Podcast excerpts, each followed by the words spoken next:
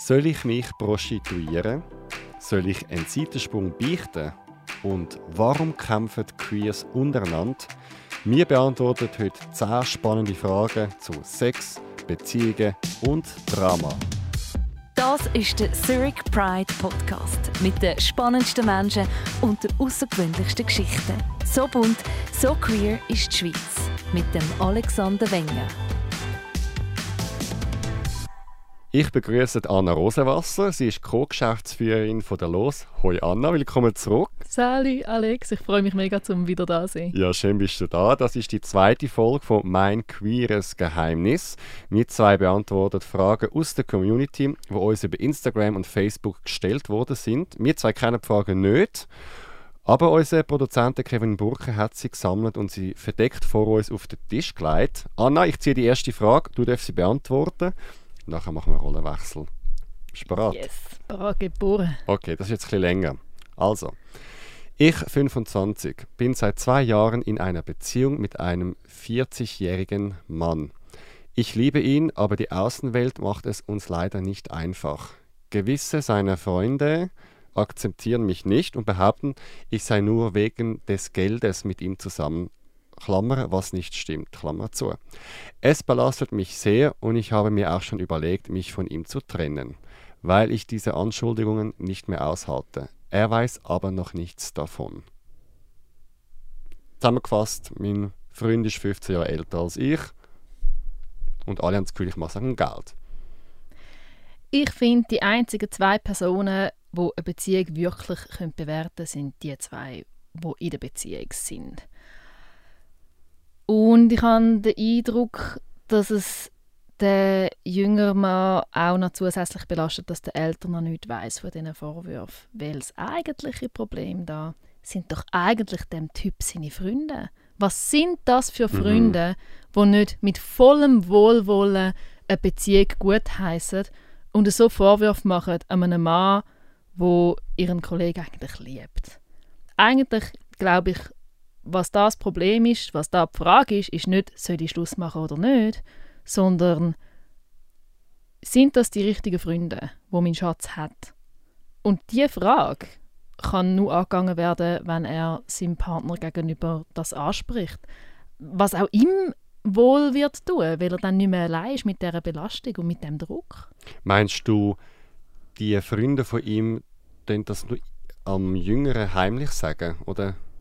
Kommt das der Eltern kommt das sicher auch mit über. Der wird das auch von seinen Freunden gehört haben. Uff, ich weiß nicht. Es ist noch schwierig zum rauszuhören. Was ich aber raushören ist, ist, dass da nicht direkt kommuniziert wird. Und das ist einfach Bullshit. Genau bei so Anschuldigungen, die dann so hindurchlaufen, das geht nicht, finde ich. Also was würdest jetzt du machen? Also mal angenommen, du hast jetzt du hast eine Freundin, aber sie ist 15 Jahre älter und deren ihre Kolleginnen kommen zu dir und sagen, hey, sorry, was willst du eigentlich und so. Wie würdest du reagieren? Ich würde als allererstes Gespräch mit meiner Partnerin suchen und über das reden. Wie kommen ihre Freundinnen darauf, dass ich schlechte Absichten habe mhm. und dass wir nicht aus, aus reinster Liebe und Anziehung miteinander zusammen sind. Ähm, ja, und je nachdem kann man dann selber schauen, was, was man damit anstellt. Hat man vielleicht mal das Gespräch mit den Kolleginnen sucht also meine Partnerin und ich zusammen zum Beispiel. Oder hat meine Partnerin sich einfach muss überlegen, sich neue Kolleginnen suchen? Ich finde, mhm. das geht einfach nicht. Was findest du? Ich finde, es hat mega Spaß. Es ist so vielschichtig, oder? Also das Thema eins ist einmal der Altersunterschied, aber das scheint ja für Sie zwei da kein Problem zu sein. Darum nehmen wir das wieder mal ein bisschen auf die Seite, oder? Das mit seinen Freunden ist wirklich schwierig, weil man sagt ja, ein Freunde hat man ja fürs Leben und Beziehungen können ja mal kommen und gehen und wenn dich die Freunde vom Partner nicht mögen, das finde ich ist ein mega schwieriges Thema. Also Voll. ich glaube, älter ist noch ein Unterschied, weil ich glaube, noch viele Kinder sagen, look, Mami, Papi, es ist mein Leben. Und zum Beispiel, wenn jetzt ähm, meine Eltern gegen meinen Freund wären oder so, dann würden sie wieder kürzer ziehen. Also ich würde sagen, look, mhm. das ist meine Liebe, ich gang. Aber bei meinen Freunden, wenn jetzt die alle sagen, Achtung Alex, Red Flag, das beunruhigt mich. Also ich finde es darum recht spannend, die Frage. Das stimmt eigentlich. Also wenn Freundinnen und Freunde einem sagen, hey, pass auf mit dem Mensch, dann finde ich das ein mega guter, Grund, um tatsächlich aufpassen und sich hinterfragen, aus was für Gründen bin ich mit dieser Person zusammen. Aber es kann manchmal ja auch sein, dass einem der Schatz vom Kollegen einfach nicht sympathisch ist und man dann mit irgendwelchen Vorwürfen hinführen kommt. Mhm. Und das herausfinden kann man eigentlich nur durch Kommunikation. Dann kannst du deine Freunde einmal zur Rede stellen und sagen, okay, hast du wirklich das Gefühl, der andere ist hinter meinem Geld her? Oder ist er einfach unsympathisch? Ja. Weil fehlende Sympathie, das geht. Ich bin finde auch nicht alle Schätze von meinen KollegInnen immer 100% sympathisch und dann lebe ich halt damit und bin freundlich. Jetzt eine ketzerische Frage. Da steht ja, äh, er sage nur zusammen wegen Geld. Ist denn das ein Problem? Also kann man nicht einfach sagen, gut, das ist vielleicht auch der Deal, im Sinne von, ich bin die Jugend, ich bin die Kreativität, ich bin die Energie und die andere Person ist die Sicherheit, die Ruhe und vielleicht auch das Geld. Das sind jetzt alles Euphemismen für Sugar Daddy, gib's zu. ja, aber ist es, also, ist es schlimm, eine Sugar Daddy-Beziehung zu haben?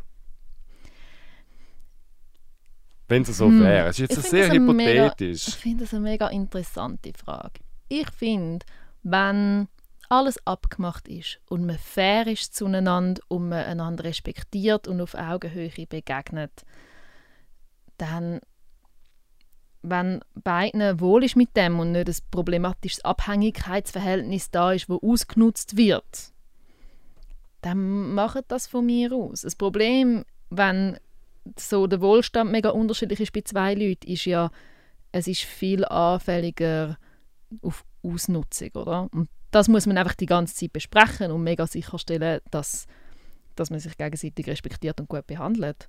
Und die Gefahr ist da, aber dann gleichzeitig finde ich als Außenstehende, macht, gebt euch das Beste.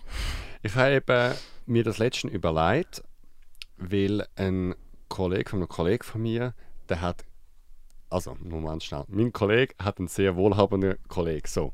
Ja.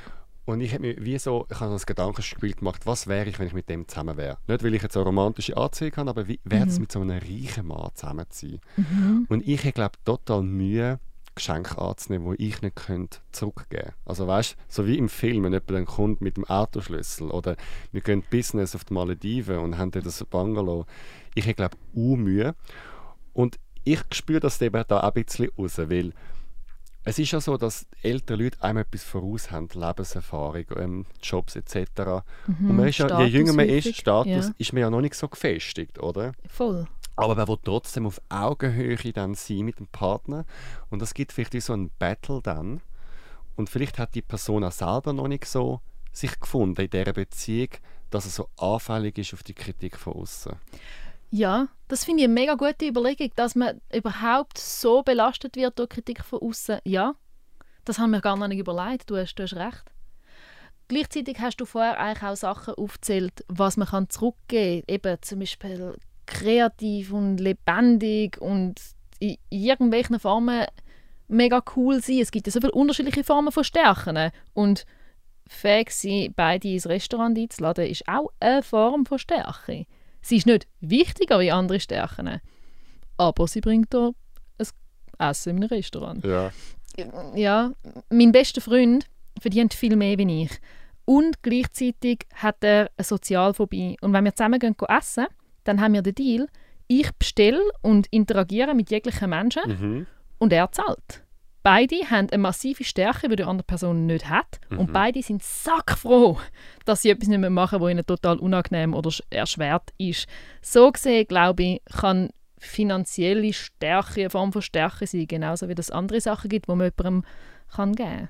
Also ich glaube, dass alle Beziehungen zum Glück nicht 50-50 sind. Also zum Beispiel in meiner letzten Beziehung ähm, bin ich der, der so ein bisschen auf die Finanzen geschaut hat. Also mein damaliger Freund hat ist nicht seine Stärke gewesen, er war einfach ein kreativer Mensch gewesen, aber zum Beispiel ein Budget machen oder eine Rechnung schreiben, wo realistisch ist, das hat er irgendwie nicht so können und das habe ich dann für ihn gemacht und habe gesagt, du musst noch Kilometerspesen rein tun und Essensspesen und der Tagesersatz ist viel zu tief, bla bla bla, oder? Mhm.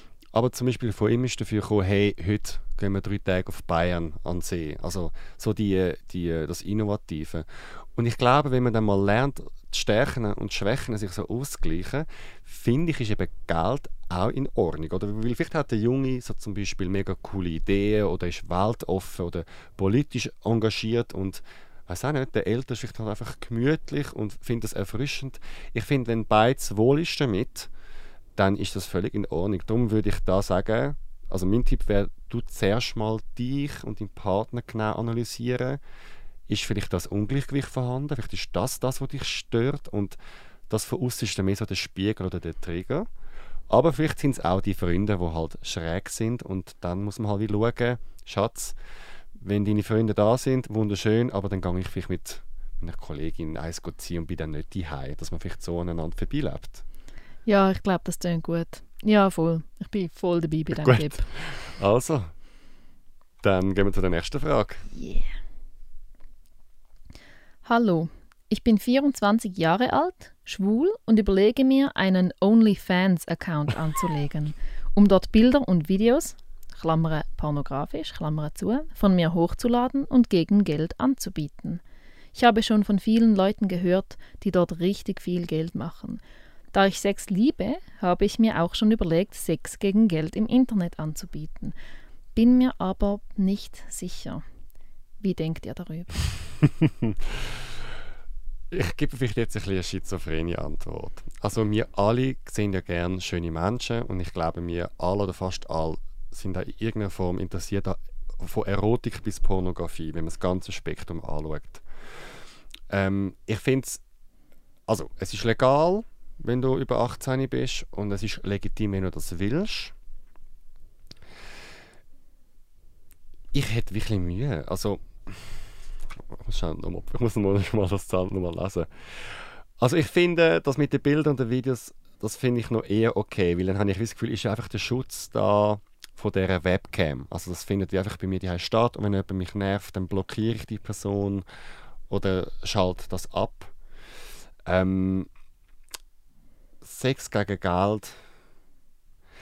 Ich habe einfach recht das Gefühl, also ich wohne in der Nähe von der Langstrasse und ich sehe jeden Tag die Prostituierten dort und ich glaube einfach, je länger, je mehr, das ist einfach ein Drecksbusiness irgendwie. Ich glaube, es gibt nur ganz, ganz wenige, die es schaffen, in einem geschützten Raum Sex zu haben, wo es alles im Einverständnis ist. Ich glaube, man kommt einfach recht schnell in Drogen rein und auch in Sachen, die man vielleicht nicht will. Also was ist, wenn der eine sagt, hey, ich gebe dir 500 Stutz und dann triffst du ihn, nachher sagt er, hey, ich gebe dir 700, aber dafür ohne Gummi. Also du musst dich dann recht schnell mit so Sachen, oder ich würde gerne, dass du mich schlägst, dass ich blutig bin und so. Vielleicht tue ich jetzt ein bisschen schwarz malen, aber ich finde, wie du dir alle Praktiken vorher überlegen, du dich über die Gesundheit informieren, über ähm, Wirkungen von Drogen untereinander, Geschlechtskrankheiten, mach aufzugehen. Und dann könnt ihr damit leben. Hm. Aber gar nicht einfach in dem Sinn von, hey, ich kann Geld verdienen und ich bin vielleicht ein bisschen narzisstisch und dann komme ein bisschen Aufmerksamkeit über. Ich glaube, ja. Und mach es in einem sicheren Ort. Also nicht irgendwie zu viele Leute heim oder Parkplatz irgendwo. Also, vielleicht bin ich jetzt ein bisschen geschädigt von der Langstraße, aber es ganz persönlich beelendet mich, das Business. Wie hm. siehst du das? Ich finde Sexarbeit ein mega schwieriges Thema, weil es ja total vielseitig ist und wir gleichzeitig nicht in alle Aspekte Einblick haben. Also einen OnlyFans-Account machen, wo man pornografische Bilder von sich auflädt oder aber anschaffen gehen oder in einem Puff arbeiten oder Callboy sein, das sind ja alles Formen von Sexarbeit. Und Leute sagen ja dann mega häufig, ja, aber das ist ja total unangenehm und irgendwie ein bisschen erniedrigend. Und dann denke ich, Kollege, Arbeit ist im Fall öppe unangenehm mhm. und erniedrigend. Also ich muss im Fall nicht an die Langstrasse mich prostituieren, dass Arbeit nicht immer Spaß macht und ich meinen Körper, mhm. meinen Körper verkaufe. Eine Verkäuferin wo den ganzen Tag muss höflich sein, verkauft auch ihren Körper. Ein Pianist verkauft auch seinen Körper und eine Maurerin verkauft auch ihren Körper. Ich glaube, bei Sexarbeit kommt immer für, was haben wir für ein Verhältnis zu Sex und was haben wir für ein Verhältnis zu Arbeit. Und unser Verhältnis zu Sex ist nicht immer ganz koscher und unser Verhältnis zu Arbeit ist eben auch nicht immer ganz koscher. Und das macht das Thema so schwierig ich verstehe aber nicht mega, ich, ich bin nicht mega belesen in diesem Bereich, aber mein Eindruck ist, wenn es so etwas ist wie ein OnlyFans-Account, wo man selber am Managen ist, dann ist man wenigstens nicht noch von jemand anderem abhängig. Also Zuhälterei ist Thema. Genau. Es tönt für mich auf den ersten Blick natürlich, wie sagt man dem? Ja, eigenständiger und selbstbestimmter wie andere Formen von der Sexarbeit. Gleichzeitig kann es auch total zum Verhängnis werden. Du hast gesagt, dass es, ähm, dass es für dich safer tönt hinter der Webcam, Mhm. als auf die Straße gehen. Ich sage dir aber, wenn, mit, wenn du mit jemandem einmal ins Bett gehst, ist, kann, kann es bei dem einen Mal bleiben. Wenn du ein Video von dir auflädst, kann Ja, das das stimmt. vervielfältigt werden und für immer im Netz bleiben. Ich bin mir nicht sicher, was safer ist, ehrlich gesagt. Mein Wunsch ist eigentlich, dass Sexarbeit eine Entscheidungsfreiheit ist, wo man safe kann Ja oder Nein sagen. Aber ich glaube, das ist noch nicht der Fall. Ich gehe ganz mit dir einig, dass Sexarbeit sollte so noch als normale Arbeit angeschaut wie alles andere auch. Und wie gesagt, jeder verkauft sich auf eine Art, oder? Also eben eine Opernsängerin verkauft ihre Stimme, ein schlauer Kopf verkauft sein, sein, sein logische Denken an die Pharmaindustrie, also wenn das so willst, drüllen Und ich glaube, in der Theorie finde ich Prostitution völlig in Ordnung, sollte es auch geben. Ähm, ich glaube einfach, einfach, die Praxis sieht einfach sehr anders aus. Ja, das, ist irgendwie, ja. das ist mein Problem mit der Prostitution. Ich habe gerade gestern im Tagesanzeigen einen Artikel gelesen von einem neuen Buch über Prostitution, das wollte ich Ja, noch lesen. genau, Biff, Buff, Buff. Biff, Buff, Buff, genau. Und irgendwie 99% sind, glaube vom Geld wird glaub, einfach mit Männern umgesetzt. Also es ist ja nur einseitig. Also Frauen gehen Mhm. arbeiten, der, dass Frauen zu einem Escort-Boy gehen oder Schwule zu einem Strichen, das ist ganz ein kleiner Teil. Und die Frauen kommen für mich wahrscheinlich nicht umsonst aus Ungarn, Rumänien, Moldawien. Ähm, Mhm. Ich meine, das Thema Zuhälterei, müssen wir darüber reden. Ja, hey, ich kann das nicht abschließend sagen. Ich will sagen, vielleicht mal mit einer Fachstelle reden. Es gibt ja, glaube ich, so Floradora, es gibt so einen Bus für Prostitution, mit Leuten reden aus der Branche, sich über gesundheitliche Risiken aufklären. Voll. Ich glaube, ich finde es schon mal schön, dass unsere Antwort nicht ist, wenn nein, Sexarbeit ist grusig, mach's nicht, oder? Wir finden so, hey, Sexarbeit in der Theorie ist völlig deine, deine Freiheit zu entscheiden, aber in der Praxis ist sie nicht immer mega fair, darum pass auf. Kennst du das Gefühl auch, dass man, also beim Thema Prostitution wäre ich gern ungern tolerant, im Sinne von, hey, voll easy, ich habe kein Problem, mache das, voll easy. Aber dann schaue ich so ein bisschen auf mein Gefühl, das sagt, «Hm, da bin ich nicht so tolerant, wie man es sollte sein, weil es hat eben auch dunkle Seiten. Mega fest. Ähm, das Thema Sexarbeit ist eine riesige Diskussion im Feminismus. Und ich interessiere mich total für feministische Themen. Und das ist definitiv ein Thema, wo ich noch keine feste Meinung habe. Weil ich würde mega gerne an die Geschichte glauben von der selbstermächtigten Person, die findet, wie jetzt dem Mensch, wo dem Mann, der uns da schreibt, so hey, ich habe mega gerne Sex, ich habe mega Bock drauf, ich habe Bock, zum so Geld zu verdienen und ich würde die Geschichte wahnsinnig gerne glauben. Ich glaube ihm das auch. Ich glaube aber nicht, dass Sexarbeit hauptsächlich aus den Leuten besteht, die aus Freude am Sex und aus komplett eigener Entscheidung das machen. Sehr häufig besteht Sexarbeit aus Unterdrückungsmechanismen, die mega sexistisch sind, die mega rassistisch sind und wo ganz viel damit falsch läuft. Das heißt, ich bin gegen all das, was falsch läuft, aber ich bin für das Prinzip, dass Leute mit ihrem Körper dürfen machen, was sie wollen. Dazu gehört auch Geld verdienen. Es ist eben spannend, die Journalistin hat in dem Interview auch gesagt, dass irgendwie die Frauen gar nicht zu Wort kommen. Und wenn ich meine, ich arbeite in den Medien, wenn ich mir überlege, wenn ich von Interviews höre und lese mit Sexarbeitern, sind es meistens Schweizerinnen oder irgendeine Domina, wo aber wo da ist und bei denen tönt das immer so selbstbewusst und natürlich, oder? Genau. Aber ich habe noch nie eine Roma-Frau gesehen in einem Interview, was sie so erlebt in diesen abgefuckten Einzimmerstudios an der Langstrasse. Hey, voll. Es sind meistens eher privilegierte SexarbeiterInnen, die zu Wort kommen, weil alle anderen erstens nicht lange da sind und zweitens eine Sprachbarriere haben. Und drittens, je nachdem sogar etwas riskieren, wenn sie an die Öffentlichkeit gehen. Darum ist unser Bild auch total verzerrt. Gut, gehen wir zu der Frage 3. Ich habe eine Frage, die mich schon länger beschäftigt. Wo findet man gleichgesinnte bisexuelle Leute? Online. Genau dieses Thema. Ich bin ein männlicher Bisexueller. Heute haben wir alles Männer da mit Fragen. Erfahrung zu genügend mit beiden Geschlechtern und suche eine bisexuelle Frau für eine Beziehung. ich brauche ein Gegenüber, das mich in meiner Situation versteht. Eine Frau, bei der ich sein kann, wie ich bin und das Versteck sein. Das Verstecken endlich aufhört. Schon perfekt. Thema Bisexualität. Yes, Dein das ist eines meiner Lieblingsthemen. Also, go girl. Ja, ähm, ich glaube, die Queer Community hat allgemein ein bisschen Problem, zum Leute kennenlernen außerhalb von tief in der Nacht, alle sind betrunken oder auf Grinder. Ähm, wenn man allgemein queere Leute kennenlernen empfehle ich mega bei Projekten mithelfen. Zum Beispiel die Ehe für alle sucht jetzt wieder, das, Team sucht wieder Helfende, die Pride ist immer mega froh um Freiwillige.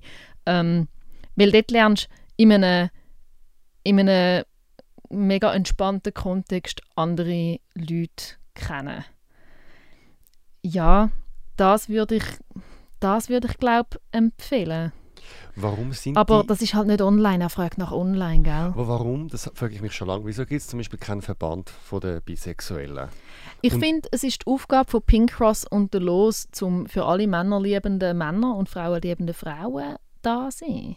Aber wieso, wieso kann man nicht etwas Drittes machen? Weil zum Beispiel, wer ist eben Bisexualität, finde ich, findet so wenig statt in den Medien. Es gibt keinen Interessensverband. Es ist wie so, es ist wie so auch noch da irgendwie, aber nicht, es ist nicht schwul, nicht lesbisch irgendwie. Hm, also als Co-Geschäftsführerin von der Los, wo selber bisexuell ist, ist es mir mega wichtig, zum einerseits zu zeigen, hey, schau, eine bisexuelle Frau macht im Fall andere Erfahrungen in ihrem Leben wie eine lesbische Frau. Diskriminierungen können anders aussehen, aber wir haben so viel gemeinsam. Wenn ich mit meiner Freundin auf der Straße laufe, werde ich nicht als Drecks-Bisexuelle bezeichnen. Dann bin ich Drecks-Lesbe. Also, und gleichzeitig werden mir Fragen gestellt, wo Lesben nicht gestellt werden. Und Lesben wiederum haben mit Sachen zu kämpfen, die ich nicht muss.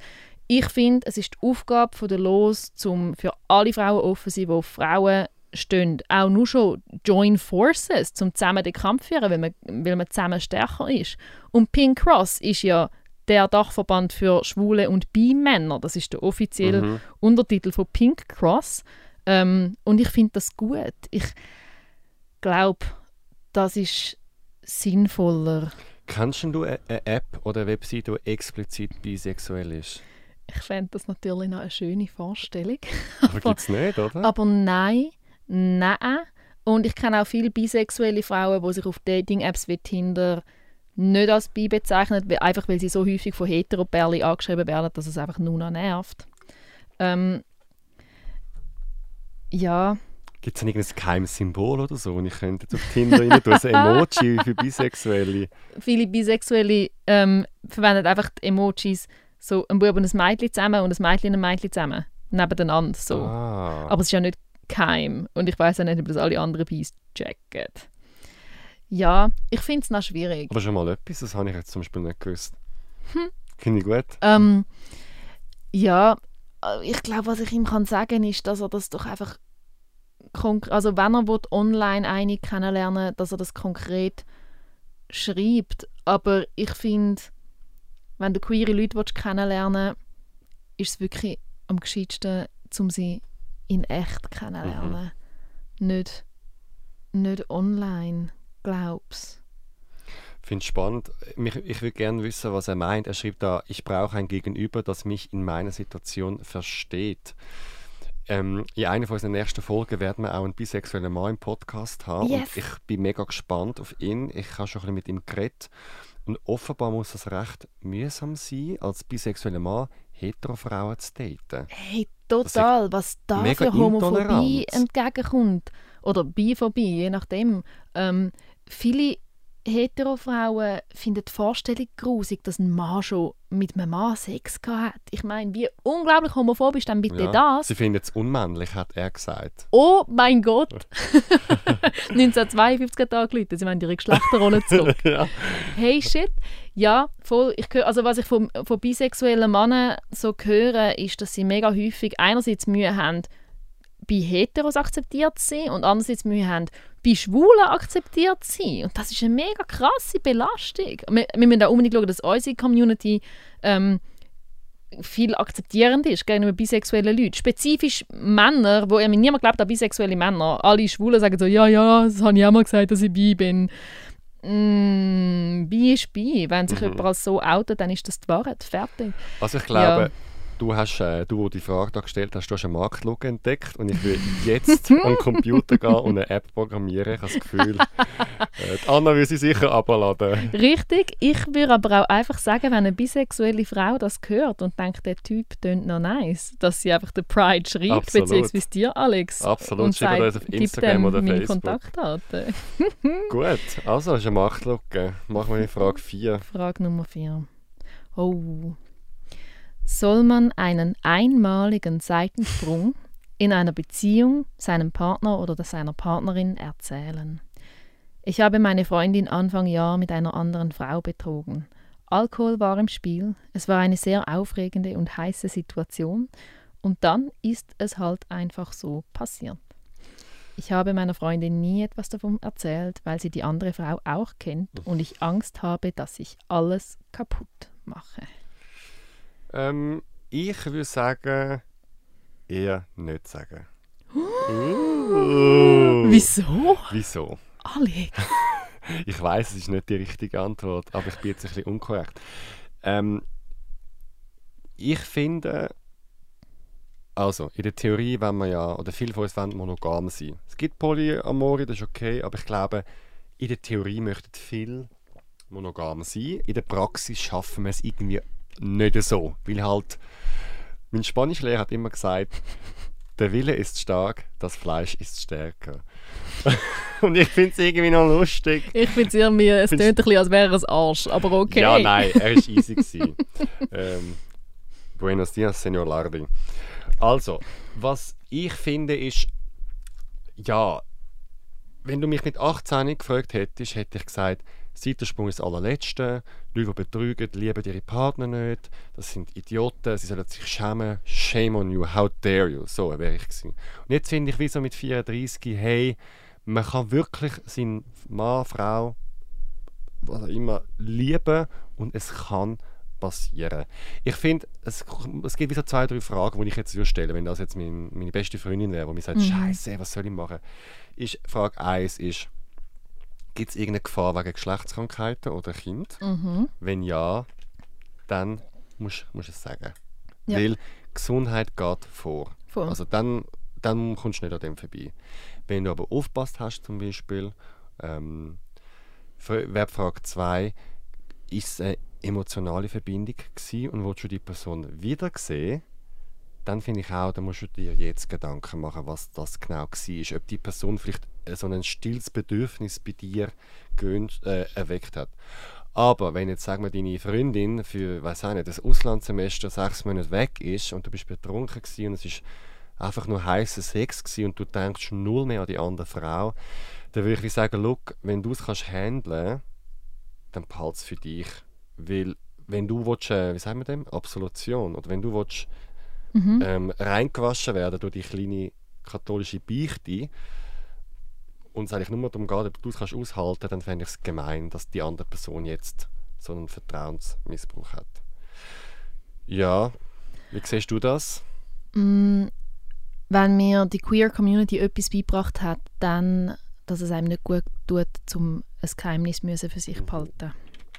Darum sage ich auch allen Leuten, outet euch, weil es wird gesund sein für euch. Eure psychische Gesundheit wird sich verbessern. Ein Geheimnis müssen behalten, das, das macht weh, das belastet einem und es macht einem unter Umständen krank. Und ich glaube, das gilt auch, wenn man einem einzigen Mensch gegenüber muss ein Geheimnis ja, dem gegenüber ein Geheimnis ja nicht verraten. Ich glaube, es tut einer Beziehung nicht gut, um etwas aktiv zu verheimlichen. Klar, es tut auch nicht gut, um zu sagen, Alte, ich bin von mit der anderen ins Bett und du kennst sie.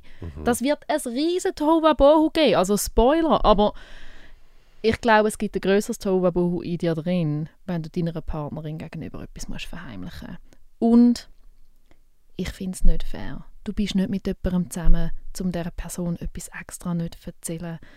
Ähm, bist du schon mal betrogen worden? Das ist. Ich weiß, dass eine Person, wo ich zusammen war, während wir zusammen waren, jemand anders so ein bisschen kennengelernt hat während drei Monaten. Mhm. das habe ich aber nicht gewusst. Und das war nach einem mega Streit von uns. Gewesen. Und ich muss jetzt schnell schauen, weißt, wie, wie kann ich das Persönlichkeitsrecht Ja. von allen Beteiligten schützen? Ja, es ist eine mega mal- persönliche mal Frage. mit- Du könntest die auch einfach übergumpen, gell? Nein, komm, ich, ich erkläre es, weil ich finde es eine spannende Frage.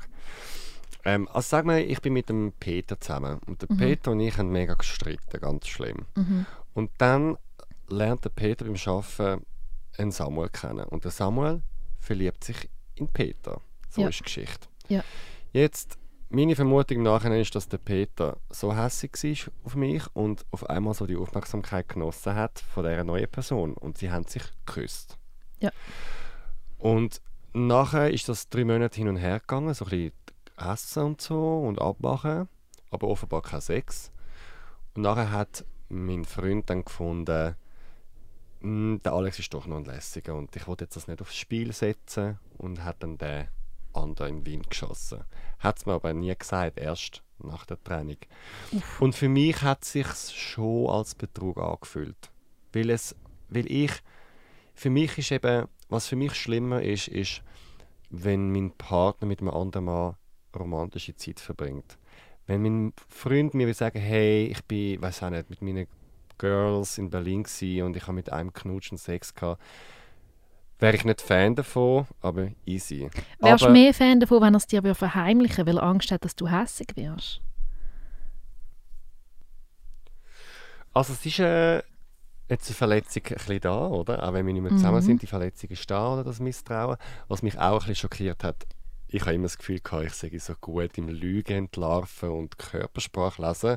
Ich meine, null, oder? Ich habe es nicht gecheckt. Aber ich finde, unsere Aufgabe als PartnerInnen ist nicht Lügen entlarven. Ja. Wir müssen können unserem Schätzchen vertrauen. Vertrauen. Für das sind wir in einer Beziehung. Ja, Wenn ich mich betrogen fühle, dann kann ich irgendetwas anderes machen. Für das muss ich nicht in einer Beziehung. Wenn ich mich betrogen fühle, kann ich ein schlechtes veganes Sandwich kaufen in einem Supermarkt für 8 Stutz.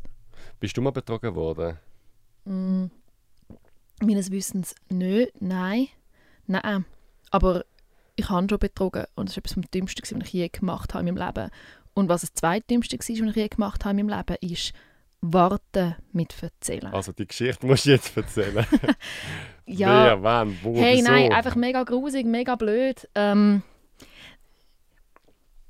ich habe ich han mir eingeredet, ja, wir sind gar noch nicht so richtig offiziell zusammen. Aber ich habe genau gewusst, er erwartet, also er erwartet, dass wir jetzt niemand mehr sonst haben. Und ich habe das genaue Reden über das. Was sind wir, was für eine Beziehungsform haben wir rausgeschoben, weil ich gewusst habe, es wird darauf rauslaufen, dass er sich Monogamie wünscht. Und das ist voll nicht cool. Das ist mega nicht cool. Was ich hätte sollen machen ist darüber nachdenken, was wünsche ich mir und mit ihm zusammensitzen und sagen, hey, wir müssen darüber reden, was für eine Beziehungsform wir wollen. Weil, wenn du Monogamie willst, muss ich mir das sehr gut überlegen, um mich für das zu entscheiden.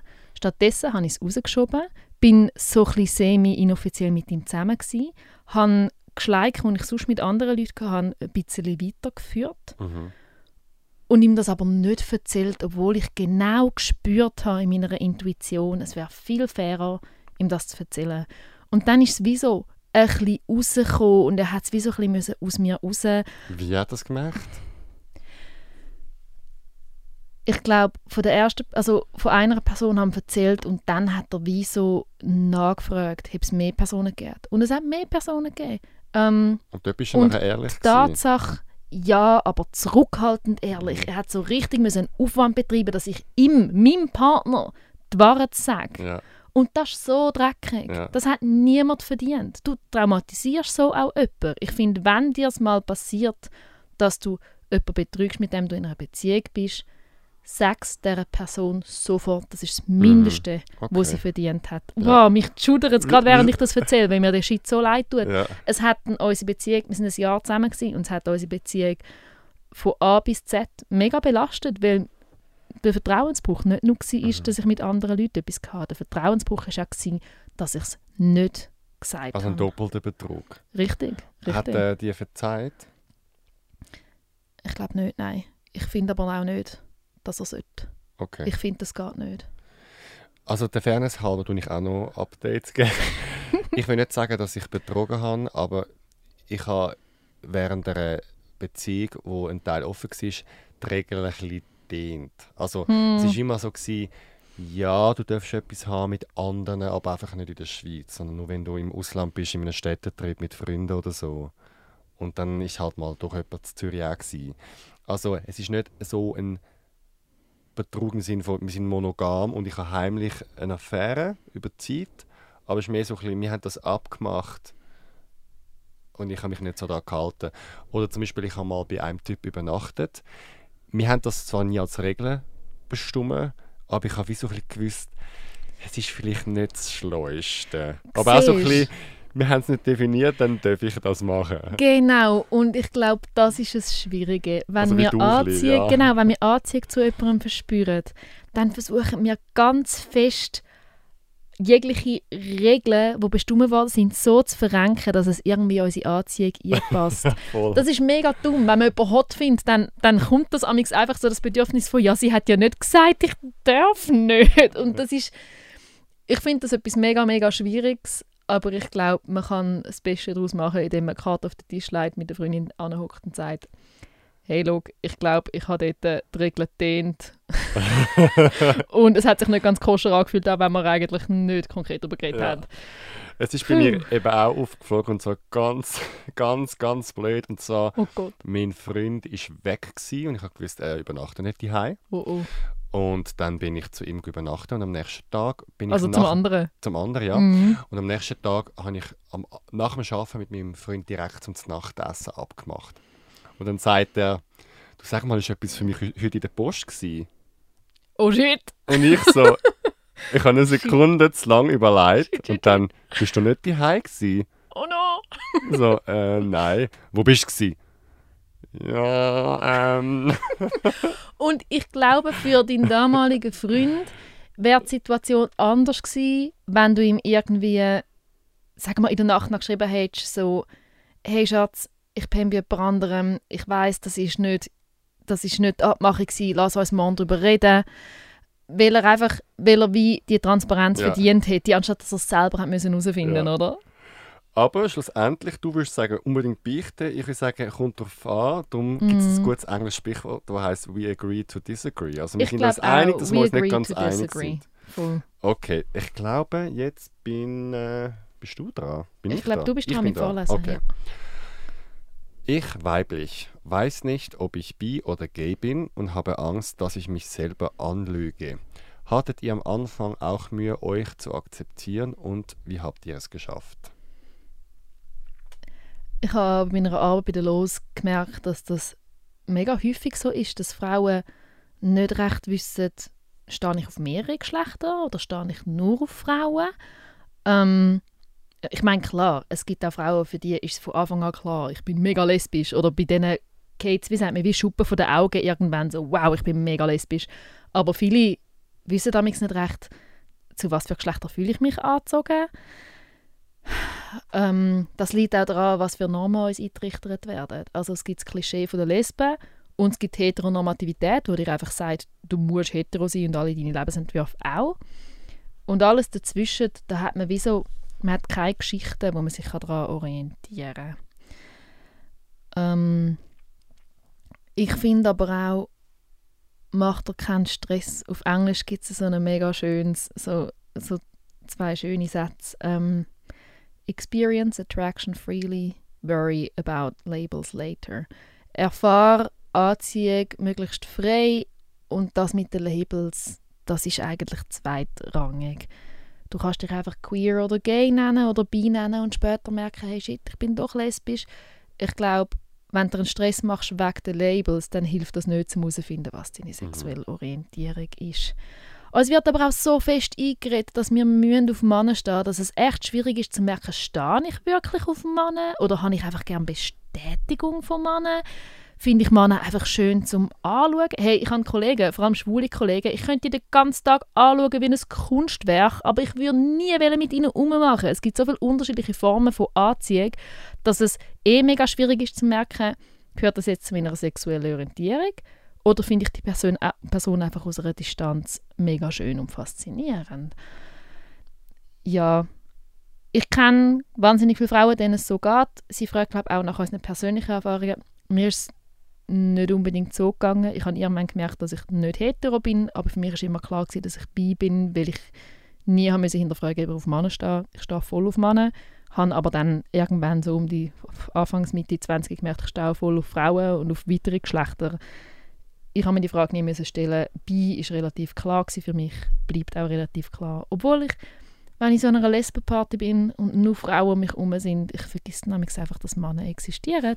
Ich glaube, dann bin ich für ein paar wenige Stunden uh, mega lesbisch. also ich finde, du hast eigentlich alles super gesagt, das kann ich alles unterschreiben. Ähm, erstens macht dir keinen Stress, also nimm dir Zeit, die Leben auszuprobieren. Wenn du mal ein Label hast, kannst du dich mal auch so nennen, du kannst ja in einem Jahr wieder ein anderes Label nehmen. Also es gibt kein es ist kein lebenslanger Vertrag. Du kannst das wieder ändern, wie du Kleider auch änderst im Leben wieder, Frisuren, also ja. Ich, Hast du dich mal gefragt, ob du bi bist? Null. Ich ja. wünschte es mir. Was? Ich glaube irgendwie, es sind ja so wenig schwul, also weißt du, in der Gesellschaft. Es sind ja nur 5%. Aha, dass du wie mehr Optionen hast. Ja, ich habe so das Gefühl, ich habe es einfach schon jeder gesehen in Zürich. Wenn ich bin so viel in der, im Ausgang oder an diesen queeren Orten, ja, es sind halt mhm. schon überall ein bisschen die gleichen Nasen, was völlig okay ist, weil wenn ich sie ja immer sie sehe, sehen sie mich ja auch. Also ich gehöre in dem Fall auch zum Inventar. Mhm. Ähm, aber ich denke mir einfach, es wäre vielleicht spannender und vielleicht, vielleicht für weiß auch nicht, vielleicht verpasse ich auch etwas. Ich weiß ja nicht, wie es sich anfühlt, mit einer Frau in einer Beziehung zu sein. Klar redet man immer davon, alles gleich, überhaupt kein Unterschied.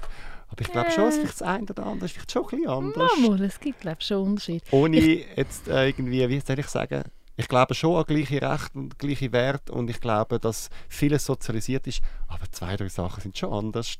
Ja, eh. ich würde glaube der Frau, die das geschrieben hat, empfehlen, dass sie sich bei dem BIMA anmeldet, wo sie wo geschrieben hat. ja, genau, Weil, so machen wir es. Ja, ich glaube, manchmal, ich kenne viele queere Frauen, die schon auch auf Männer stehen, aber irgendwie keinen Bock haben auf die ganze Heteronorm, die einem dann entgegenkommt. Ich finde eben, que äh, also queere Männer daten, mit queeren Männern etwas haben, es ist der Himmel. schon, was ist denn besser? ich glaube, queere Männer oder Männer, die unter anderem auch auf Männer stehen, haben sich schon viel mehr Fragen müssen stellen, was, was Anziehung angeht und ihre Männlichkeit angeht. Mhm. Und das ist mega entspannend. Und es ist auch, ich finde es mega hot, wenn ein Mann sein Männlichsein auf seine Art kann leben und gleichzeitig ganz viele andere Formen von Männlichkeit komplett okay findet, von ganzem Herzen. Das wird cis-heteromannen sehr häufig nicht beigebracht. Und das ist, glaube ich, der Grund, warum ich ja wir sagen, hey, queere Männer, Chefskiss. Ja, ja. Eine, heterosexuelle Freundin von mir hat auch gesagt, ähm, also wir, wir haben mal in, in einer letzten zusammen in der gleichen Firma geschafft und die Mädels haben untereinander gesagt, wen wirst du? Oder in der Firma. und ich bin äh, bei ihr auf der Liste gelandet, was ich lustig gefunden habe. Und ich habe gesagt, ja, warum dann? Und sie so, ja, eben, weil sie ist mega Feministin und sie sagt, wie, schwule, bi- oder queere Männer haben sich halt einfach schon Gedanken gemacht über, was ist Männlichkeit, was nicht, Rollenbilder, Sexualität. Ich meine, jeder, der mal passiv war als Mann, weiß, wie das so ist, wenn jemand in einem eindringt. Das fehlt ja die Erfahrung der Cis-Männer. Mhm. Und vielleicht geht man dann auch vielleicht ein bisschen vorsichtiger und feiner um, wenn man weiß, was man da macht. Und dann habe ich ihr gesagt, das Problem ist halt aber, dass du, das ist halt wie so dann der Krux, das ist der, der, Syntax, der Fehler, oder? Mhm. Weil du kannst den nicht haben, weil er ist schwul und der Heteroman, der das nicht kann, der wird passen, rein von der Organisation her. Ja, ich wäre bei. Also Anna, fünf Fragen liegen noch vor uns auf dem Tisch. Doch zuerst will ich euch noch auf unsere neue Homepage locken. Auf www.zurichpridefestival.ch gibt es unter dem Stichwort Podcast neue Rubrik Backstage da siehst du Fotos aus dem Studio und lernst das Team kennen. Du kannst dort auch alle bisherigen 25 Folgen übers Web anhören und den Link an Leute schicken, die keine Podcast-App haben. Und unter der Rubrik Gast werden siehst du, zu welchen Themen wir Menschen suchen. Drei Beispiele. Du findest die zwei Kategorien Mann und Frau überflüssig. Melde dich zum Thema Ich bin non-binär. Du bist schon über 30 und hast noch nie eine Beziehung gehabt. Komm zum Thema «Ich bin Dauersingle». Oder du bist bei deiner Geburt einem falschen Geschlecht zugeordnet worden. Erzähl uns deine Geschichte bei «Meine Transition». Melde dich über das Webformular oder per Mail an podcast.zhpf.ch oder über Instagram und Facebook auf Zurich Pride. Und abonniere uns jetzt auf Spotify und Apple Podcast. Zurück zu dir, Anna, und mein queeres Geheimnis. Wir kommen zu der nächsten Frage. Die ist dran mitziehen? Ich, ich glaube, du. Äh, ja, mal. Ich glaube. Mal, mal, du, bist mit, du hast vorher das gesagt mit der bisexuellen Frau, die nicht sicher ist, ob sie gay ist. Okay, gut. Okay. Habt ihr auch das Gefühl, dass die Gewalt an uns Queers stark zugenommen hat? Ich frage mich schon die ganze Zeit, an was das liegen könnte. Habt ihr eine Meinung dazu? Oder Erfahrungen mit Gewalt? Ähm, also ich habe zum Glück keine Erfahrung mit Gewalt. Da bin ich recht froh. Ähm, hat es zugenommen? Ich weiß es nicht. Es gibt ja keine Statistik in der Schweiz, die man könnte nachschauen. Also von dem her, man kann es nicht sagen, weil es einfach keine Zahlen gibt. Ja, weil die Polizei das nicht erfasst. Es hat ja die Bemühungen gegeben, dass man die Hate Crimes erfasst. Ich weiß es nicht. Ich weiß es wirklich nicht. Es kommt sicher mehr in den Medien. Und wenn halt einmal etwas in den Medien kommt und es nachher nochmal passiert, dann gibt es sowieso einen Effekt, dass man nachher mehr darüber berichtet und dann vielleicht so das Angstgefühl auch zunimmt. Ich weiß es nicht. Ich hoffe nicht, aber kann sein schon, ja. Also, das ist ja wirklich etwas mega mühsames. Die Polizei, die registriert ähm, zwar schon, wenn auch Gewalttat wird, aber sie registriert nicht, ob die Gewalt homophob oder transphob oder allgemein queerfeindlich motiviert war. Und das ist mega schwierig, weil dann können wir das Problem nicht benennen. Wir Queers wissen, das ist ein riesiges Problem, aber wir haben keinerlei Instrument zum Aufzeigen der Außenwelt, dass es so ist. Es gibt, das ist mega, mega wichtig bei dieser Frage, es gibt ähm, die LGBT Helpline, das kann man online so googlen. Da kann man anrufen oder online ein Formular ausfüllen, zum berichten, was einem passiert ist. Das ist darum wichtig, weil die jedes Jahr eine Statistik herausgeben, um wenigstens einen kleinen Ersatz zu haben, für das was von der Polizei nicht erfasst wird. Aber es hören einem bei dieser Helpline auch einfach Leute zu, wenn man erzählen und möchte gehört werden. Also das kann ich mega, mega, mega fest empfehlen, die LGBT Helpline. Ähm, mir ist zum Glück noch nie Gewalt widerfahren, aber ich höre in der Community öppe die von Leuten, die so Erfahrungen müssen machen Ich stimme dir zu, es ist mega schwierig zum feststellen, ob das zugenommen hat und ich stimme dir auch zu, dass Medien da viel damit zu tun haben. Wenn wir den Eindruck haben, dass mehr queerfeindliche Gewalt passiert, kann das auch daran liegen, dass mehr Queers das nicht mehr für sich mhm. behalten, sondern damit an die Öffentlichkeit gehen, um zu zeigen, etwas läuft einfach noch nicht richtig. Also wie bei der Plakatkampagne oder bei der Kampagne von der Pride, wo Leute angestanden sind und erzählt haben, was ihnen passiert ist, um das Schweigen und das Tabu brechen und zeigen, das ist im Fall nicht normal und wir müssen das im Fall nicht erdulden. Ich finde es mega, mega stark, wenn Leute ihre Geschichten ähm, erzählen und so zeigen, dass es nicht okay ist und immer noch ein Problem ist, wo existiert. Ja, das glaube ich auch, dass die Leute heute mehr über alles reden, was ich mega eine tolle Entwicklung finde. Nicht nur bei Gewalt, sondern auch bei psychischen Problemen oder etc. Mhm. Ähm, ich glaube, wir Schweizer innen oder in der Schweiz ist schon ein bisschen so, man ist eher freundlich, man ist ruhig und man tut so ein bisschen hinter den Vorhängen vielleicht seine Probleme lösen. Mhm. Ähm, ich habe ja noch eine griechische Seite und dort amigs auf der Straße da geschrauen und gestritten. Da hast genau gewusst, wer wieder mit wem Puff hat im Dorf. Das wissen äh. alle. Während wir in der Schweiz so ein bisschen, ja, geht mir gut, ja, voll. Ja. Und ich habe das Gefühl, dass das so ein bisschen am Bröckeln ist. So, so im Sinne von, hey, es geht aber nicht gut oder hey, das, was mir widerfahren ist, ist daneben und ich will jetzt anstehen. Und das finde ich eine super Entwicklung. Ich finde es auch mega wichtig. Ein Aspekt von unserer Community muss sicher der Stolz sein, die Pride oder so. Hey, wir sind im Fall gern so, wie wir sind, aber der andere Teil muss auch sein, wir sind zwar gern so, wie wir sind, aber wir kommen noch nicht den Respekt über, wo wir verdienen. Es gibt ja sehr viele Leute, die es wirklich gut meinen, ähm, die sagen, ja, heute gibt es eigentlich nicht mehr so viel Queerfeindlichkeit, das mit dieser Homophobie, das ist eigentlich vorbei, oder? Ich meine, euch, euch geht es ja gut. Und ich sehe, dass die Absicht von so Aussagen positiv ist, aber es bedeutet gleichzeitig, dass die Leute noch nicht mitbekommen, wie viel Gewalt uns noch angetan wird. Darum ist es wichtig, dass wir Statistik haben und darum ist es wichtig, dass wir öffentlich machen, wenn uns ein Shit passiert. Mhm. Das beantwortet nicht die Frage, ob die Gewalt zugenommen mhm. hat. Es beantwortet bloß die Frage, wie wichtig dass es ist, dass die Gewalt sichtbar mhm. gemacht wird. Was mir noch ein Anliegen ist, ähm, es ist auch sehr, sehr schwer, so etwas richtig zu erfassen. Weil zum Beispiel, wenn jetzt ich als Schwule einen anderen angreife, ist das dann auch homophobe Gewalt? Oder ich besch beschimpfe jemanden als scheiß Schwuchtel und der ist hetero. Oder ich schlägle jemanden und weiß nicht, dass er schwul ist, aber er ist schwul. Ist es dann auch Homophobie? Es ist auch es ist halt in dem Bereich Sexualität so schwer, dass dann nachher das in Zahlen äh, machen, weil die Leute kommen ja nicht ah, du bist eine Lesb Lesbe, ich schlage dich jetzt ab wegen dem. Also es braucht ja dann immer so eine qualitative Dings und das ist einfach extrem schwer und ähm, das macht es auch nicht so einfach, alle die Facetten von Gewalt, die auch psychisch kann sein also wenn jemand jahrelang, weiß auch nicht, jemand fertig macht, das ist auch eine Form von Gewalt, aber es ist dann mhm. kein Kieferbruch wie bei der Schlägerei. Voll. Also es ist ein bisschen schweres Feld, auch um statistisch seriös zu messen. Ich glaube, man kann sich daran orientieren, dass man am Opfer glaubt wenn jemand Gewalt erlebt hat und sagt, das ist ganz sicher im Zusammenhang damit, dass ich eine Lesbe bin oder dass ich trans bin, dann ist der beste Weg, am Opfer zu glauben und das so aufzunehmen. Nächste Frage. Nächste Frage. Was kann man machen, wenn man trans ist, nicht geoutet bei den Eltern und permanent Ablehnung von ihnen bei dem Thema kommt? Ich bin noch minderjährig. Okay.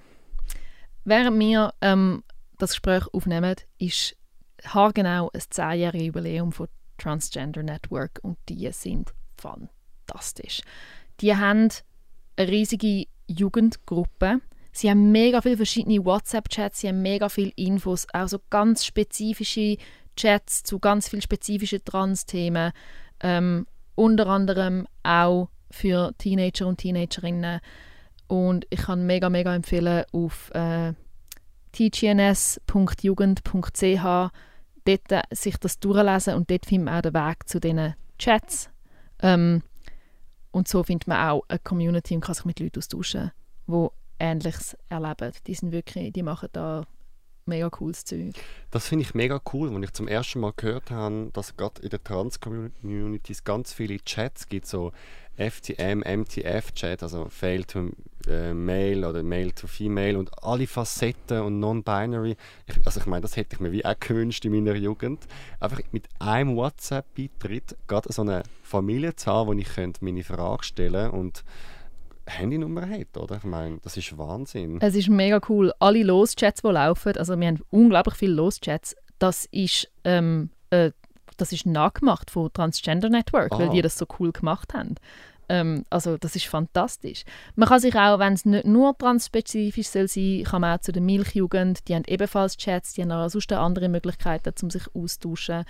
Das ist echt mega, mega cool, weil ich glaube, vor allem wenn es ums Thema Coming Out geht, wo vielleicht noch nicht so mega safe ist, hilft es mega, um sich mit anderen Leuten auszutauschen austauschen. Und wenn man für das noch nicht in einer Jugendgruppe kann, dann kann es sicherer sein und auch ein bisschen leichter, um die Leute online online finden. Aber zum Thema Jugendgruppe kann ich auch mega empfehlen, zum den eigenen Kanton, die eigene Stadt mal googlen, zusammen mit Queer oder mit LGBT ähm, und Treff, weil es gibt in der Schweiz eigentlich mittlerweile recht viele Jugendgruppen und auf der Milchjugend Homepage gibt es auch eine Liste von allen queeren Jugendgruppen in der es, Schweiz. Ein Angebot, das ich sehr persönlich, also ich persönlich auch sehr kann empfehlen, ist «Du bist du». Ja, voll. Dort bin ich einmal gewesen, vor etwa zwölf Jahren oder so. Wirklich? ja, ich war der Anfang von «Du bist du» dabei gewesen. Und ich finde, was ich an «Du bist du» spannend ist, es ist so ein klassisches Projekt, das so nur im schwulen Bereich angefangen hat. Also wir sind alles nur Schwule dort. Ah, echt? Und irgendwann hat man dann angefangen, ja, vielleicht sollte man auch noch Lesben dazu nehmen und Bisexuelle. Und jetzt bin ich letztes Mal auf der Homepage gewesen und jetzt hat es so viele Facetten von non-binär, trans, ähm, verschiedene Pronomen, Asexuelle homobil, pan, asexuell. Es ist unglaublich, wie facettenreich «Du bist du» ist. Also www.du-bist-du.ch und dort kann man an einen Berater oder Beraterin ein E-Mail schicken mit seiner Frage und das wird dann anonym beantwortet. Oder man kann die Leute auch persönlich treffen. Also ich habe in meiner Anfangszeit sicher so, weiß auch nicht, fünf bis zehn Gespräche im Jahr gehabt, Krass. und ich das Gefühl hatte, hey, ich konnte einem Menschen in der Schweiz können zeigen, hey, es ist cool, geoutet zu sein und ja. Voll. Das sind echt, du bist du und Milchjugend sind da wirklich Gold wert und die GNS-Jugendgruppe ebenfalls. Achte Frage. Darf ich, auch wenn ich mein Pronomen noch nicht weiß, ein Binder tragen? Ich tue das kurz erklären. Pronomen ist, ob man er, sie oder ein drittes Pronomen ist, also ob man Mann, Frau oder vielleicht sogar nicht binär ist. Und ein Binder ist so wie ein mega enges Unterliebli für den Oberkörper, wo benutzt wird zum Brust flacher machen. Ähm, das ist wie eine sichere, sicherere Variante zum zum Brust abbinden. Das wird häufig, nicht nur, aber häufig benutzt von Leuten, wo das weibliche Geschlecht zugewiesen worden ist bei der Geburt, die aber merken, hey, ich bin im Fall glaub keine Frau oder nicht nur. Also, und die Frage von dieser Person ist, auch wenn ich noch nicht weiss, bin ich er, sie oder etwas, etwas Drittes oder etwas anderes, darf ich trotzdem einen Binder tragen. Ich glaube, das wird die kürzeste Frage. Ja, du darfst alles. Du kannst Voll. alle Pronomen nehmen, du kannst alle Accessoires, Kleider, Hilfsmittel nehmen, du kannst dich so nennen und du kannst es am Mond wieder wechseln. Alles völlig okay. Voll, du darfst einen Binder tragen, wenn du das möchtest. Und auch da, TGNS tut amix Binder geben an Leute. Manchmal haben sie vorige aus zweiter Hand, falls man sich das nicht leisten kann. Ja, du darfst einen Binder tragen, Pronomen egal. Gut, cool. Einmal kurze Frage. Also, Frage 9. Ich empfinde die queere Community größtenteils nicht als One Family. Da kämpfen sogenannte Minderheiten gegeneinander und schließen sich untereinander aus. Was sind eurer Meinung nach die größten Probleme innerhalb der queeren Community? Uh, da bin ich mega gespannt, ob wir da unterschiedliche, unterschiedliche Eindrücke haben. Ähm, Es sind ja ein bisschen zwei Fragen. Oder? Also das eine ist Minderheiten, die untereinander kämpfen. Und das andere ist das Problem innerhalb von der que- queer Community. Aber vielleicht ist es einfach eine Voll. Frage. Vielleicht ist die Frage so, was haben Minderheiten untereinander für Probleme? Und warum gibt es die? ich glaube, in unserer Community, wir haben mega viel gemeinsam. Ähm, unsere grosse Gemeinsamkeit ist, wir entsprechen nicht der Norm, was ein richtiger Mann und was eine richtige Frau ist. Und wir wollen dieser Norm größtenteils auch gar nicht entsprechen. Aber neben diesen Gemeinsamkeiten sind wir auch wahnsinnig unterschiedlich. Und das ist ja eigentlich gut so, oder? Also, ich habe sicher gewisse Gemeinsamkeiten mit einem 50-jährigen Transmann, der schwul ist. Aber ganz viele Sachen sind auch verdammt unterschiedlich. Ähm, und ich glaube, unsere riesige Herausforderung ist, wie können wir zusammenarbeiten und trotzdem anerkennen, dass wir mega, mega, mega anders sind. Ich glaube aber, ich erkläre mir das so. Ich, ganz viele Leute erzählen mir von so Formen von Ausschliessen in der Community, oder? Also, dass man sagt, ein Typ ist schwuchtelig oder dass man sagt, ich stehe nur auf, äh, auf feminine, echte Frauen oder dass man bei Transleuten sagt, ja nein, du siehst gar nicht aus wie ein Mann, whatever. Ganz viele Formen von Ausschliessen und ich glaube, das liegt daran, dass wir, wo wir aufgewachsen sind, uns ist allen immer gesagt worden, du bist der Freak, du gehörst nicht dazu, du bist anders und es ist schlecht. Und ich glaube, es ist mega schwierig, zum im Nachhinein nicht zu genau dieser Person werden. Weil du gehörst dann zu den Cool Kids, wenn du andere ausschliessest, oder? So funktioniert es. Du bist dann der geile Sieg, wenn du anderen kannst sagen, warum sie keine geile Sieg sind. Und das ist ein Denkfehler. Ich glaube aber gleichzeitig, es ist mega schwierig, um das zu überwinden. Ähm, ich kann alles unterschreiben, ich sehe alles das Gleiche. Ähm, ich habe schnell mit einem Freund von mir gestritten, ähm, wo sich über den CSD in Deutschland aufgeregt hat, also der Pride in Deutschland, wo gesagt hat, das sind ja nur so die Tunten und die Schwuchteln und so und Tanzen und so. Und seine Mutter hätte dann wieder den Eindruck, alle Schwulen sagen so. Und dann habe ich ihm gesagt, ja, das Problem an dieser Geschichte ist deine Mutter.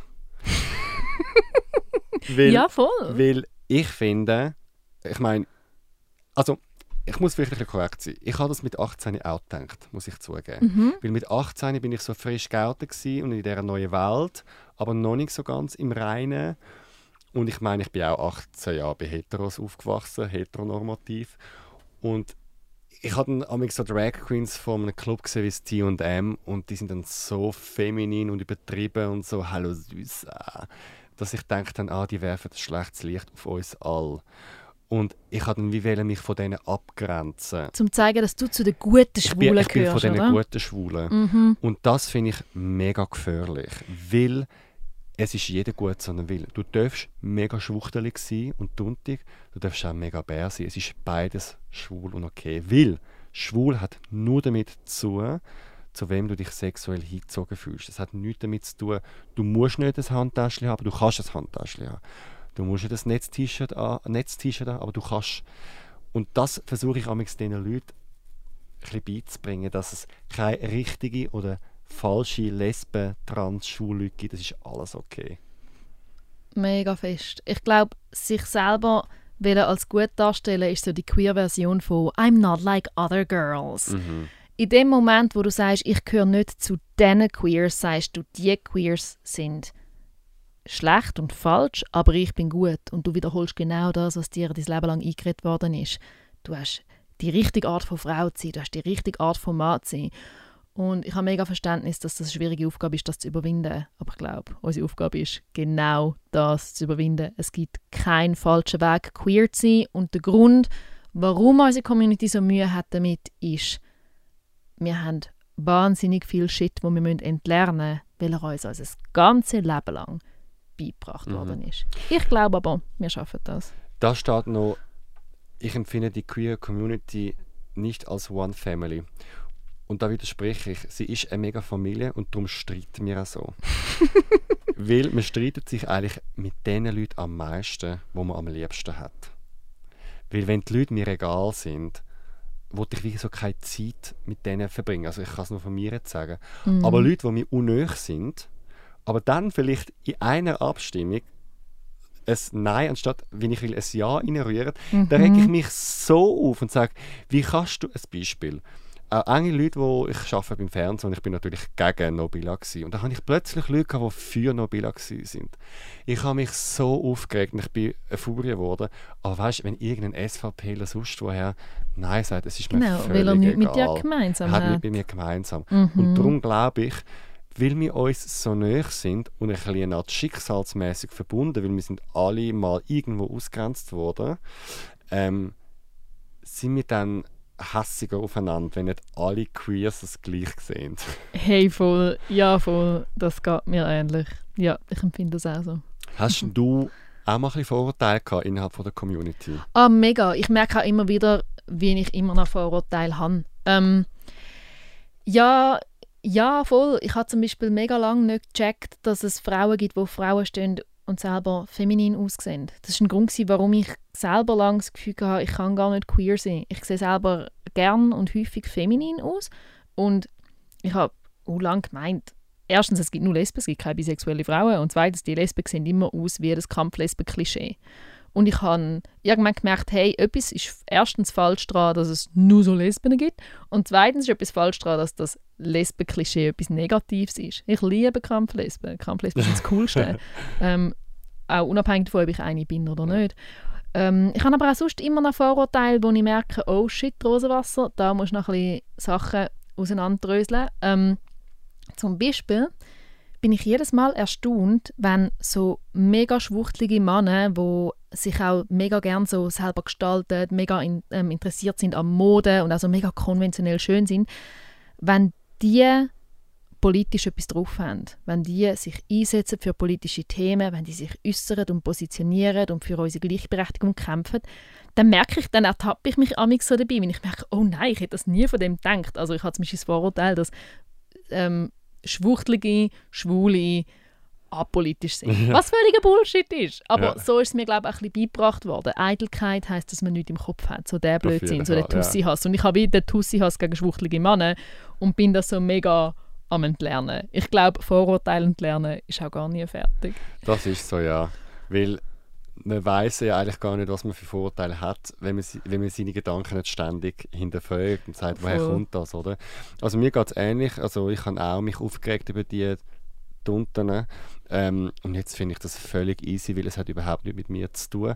Ich habe das Gefühl, ähm, ich bin so im Reinen mit mir und meiner Sexualität, dass ich das aushalte. Also es ist, es ist für mich alles okay rundherum. Und weil ich es aber vorher noch nicht so 100% akzeptiert habe, an mir selber, Mm. habe ich das müssen natürlich bei den anderen müssen verurteilen. Und zum Beispiel, ich, mache wie, ich versuche wie das zu machen, was ich Lust habe und überlege mir nie, in welcher Gender-Kategorie ist es. Oder? Also zum Beispiel, ich habe gerne, was man will sagen, männliche Kleider, ich habe gerne Hemper, ich habe gerne auch meinen Bart, ich habe gerne kurze Haare. Ähm, ich, ich habe all das Männliche gern, aber ich habe zum Beispiel jetzt die rosa Vorhänge. Ich mache zweimal in der Woche Jazz-Dance, wenn ich der einzige Mann bin. Es ist, wie so, es ist mir völlig wurscht, in welcher Kategorie das es ist und es darf auch männlich sein. Also ich muss jetzt auch nicht extra immer das Gegenteil machen oder kompensieren. Ich finde, man sollte einfach das nehmen, was einem passt, egal in welcher Schublade es für die anderen ist. Ja, voll. Ja, voll. Wir kommen zum Finale. Uh. Ich glaube, es ist deine. Ah, ja. Du darfst. Frage. Nummer 10. Uh, es Ui, es aus. ist eine Geschichte. Okay. Es ist eine Dating-App-Geschichte. Vor einiger Zeit bin ich nach Zürich gezogen. Als es mir mal nicht so gut ging, musste ich mir einen neuen Arzt suchen. Im Wartezimmer angekommen, musste ich mir meine Zeit vertreiben und habe in einer Dating-App ein paar Typen angeschrieben und gleich ein paar eindeutige Fotos mitgeschickt.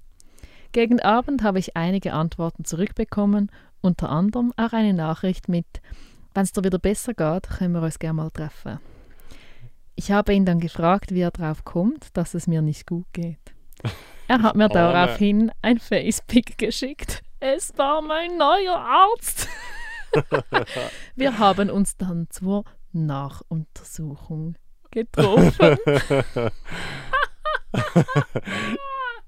Das hat mir Ähm, so kommen. An den Dude, der sich überlegt, ob er einen OnlyFans-Account macht, kannst du bitte diese Geschichte nachspielen. Explizit. Es ist ein Bedürfnis. Danke. Ja. Es sind so ein so in einem Porno. Hot. Hat es noch eine. Frage dazu? Genau, oder? es hat Aha, eine Frage okay, dazu. Ich bin so gespannt. Habt ihr auch eine lustige Dating-App-Geschichte? Oh Gott, Alex, bitte sag mir, dass du eine lustige Oh, Dating-App-Geschichte will, hast. ich will jetzt eine gute Dating-App-Geschichte haben. Also, ich habe nie ähm, eine Nachuntersuchung mit einer hotten Ärztin, leider. Ich bin jetzt echt ein am überlegen. Ich habe im Fall leider nichts. Das Einzige, was ich mal hatte, ist, dass mein Optiker plötzlich mit beim Justieren von der Brille habe ich gefunden, der hat aber schön zupfte Augenbrauen und seine Hände sind so gepflegt und er schaut mich so an und amix, spüre ich oder spüren wir, da ist jemand auf der anderen Seite, der auch fühlt, so denkt. Es kann auch zum Beispiel, weißt du, so, so im Starbucks, wenn irgendwie so anstatt so die Sprache, die sie haben, was sie alles Mhm. reden, so eine Regenbogenflagge ist. Ich habe mir gedacht, ah, da ist jemand von der Community. Aber ich muss sagen, das einzige Mal, als ich einen Arzt datet habe, das war so weird, gewesen, weil er während dem ganzen Gespräch in alle Richtungen geschaut hat. Hm. Und ähm, dann habe ich irgendwann mal gesagt, ob alles okay sei mit ihm oder so. Nein, nein. Und er hat wieder ein bisschen umgeschaut und ich habe das so unhöflich empfunden. Und dann habe ich so nach einer Stunde gesagt, also. Und bin dann gegangen und wir sind beide gegangen und ich habe gefunden, das ist die weirdeste De- äh, Gespräch, weil er hat keine Frage mir gestellt. Er hat kurze Antworten gegeben und übereinander geschaut. Und dann habe ich ihn eine Woche später im Ausgang gesehen und er hat mich um ein zweites Bier gefragt, ob ich nochmal auf ein Date kommen Und ich habe gedacht, sind wir im gleichen Film gewesen. Das ist meine einzige Oh. Dating-App. Aber ich äh, wär, hätte gern... Ich hätte vielleicht noch ein paar schmutzige Sexgeschichten, aber keine Date-Geschichten. Dass wir vielleicht bei einem nächsten Mal mein queeres Geheimnis. mein ein paar... Sexgeheimnis. Ja, machen wir mal, wir mal eine machen wir eine. Sexfolge. Ja. Ja. sehr gut. Hast du denn eine lustige Date-Geschichte? Mm, eine Dating-App-Geschichte finde ich recht witzig. Ich habe mal, ähm, ich habe mal ähm, zu zu Zürich-Oerlikon gewohnt und plötzlich ist auf meiner, ich bin so am Tindern und dann erscheint dort äh, so ein Typ, den ich mal an so einem Punk-Festival kennengelernt habe, Jahre vorher und bei so Kollegen schreiben wir so, äh, du wir matchen und so, einfach so aus Witz, weil ich ein Löli bin. Ähm, und dann schreiben der Typ und ich so Und ich sage, hey, wo wohnst du denn mittlerweile? Wir haben es irgendwie drei Jahre nicht gesehen oder so. Und ähm, er nennt mir den Ort, wo ich wohne, also einen spezifischen Teil in Oerlikon. Und ich denke so, hä, also erstens, woher weiß er, dass ich wohne, wo ich wohne und zweitens, das ist nicht die Antwort auf meine Frage. Und dann habe ich gemerkt, wir wohnen zwei Gebäude auseinander. Also wir wohnen wirklich, also durch, ich kann aus dem Haus kurz laufen und bin eigentlich bei ihm mega lustig. Und dann haben wir das mega lustige Zufall gefunden.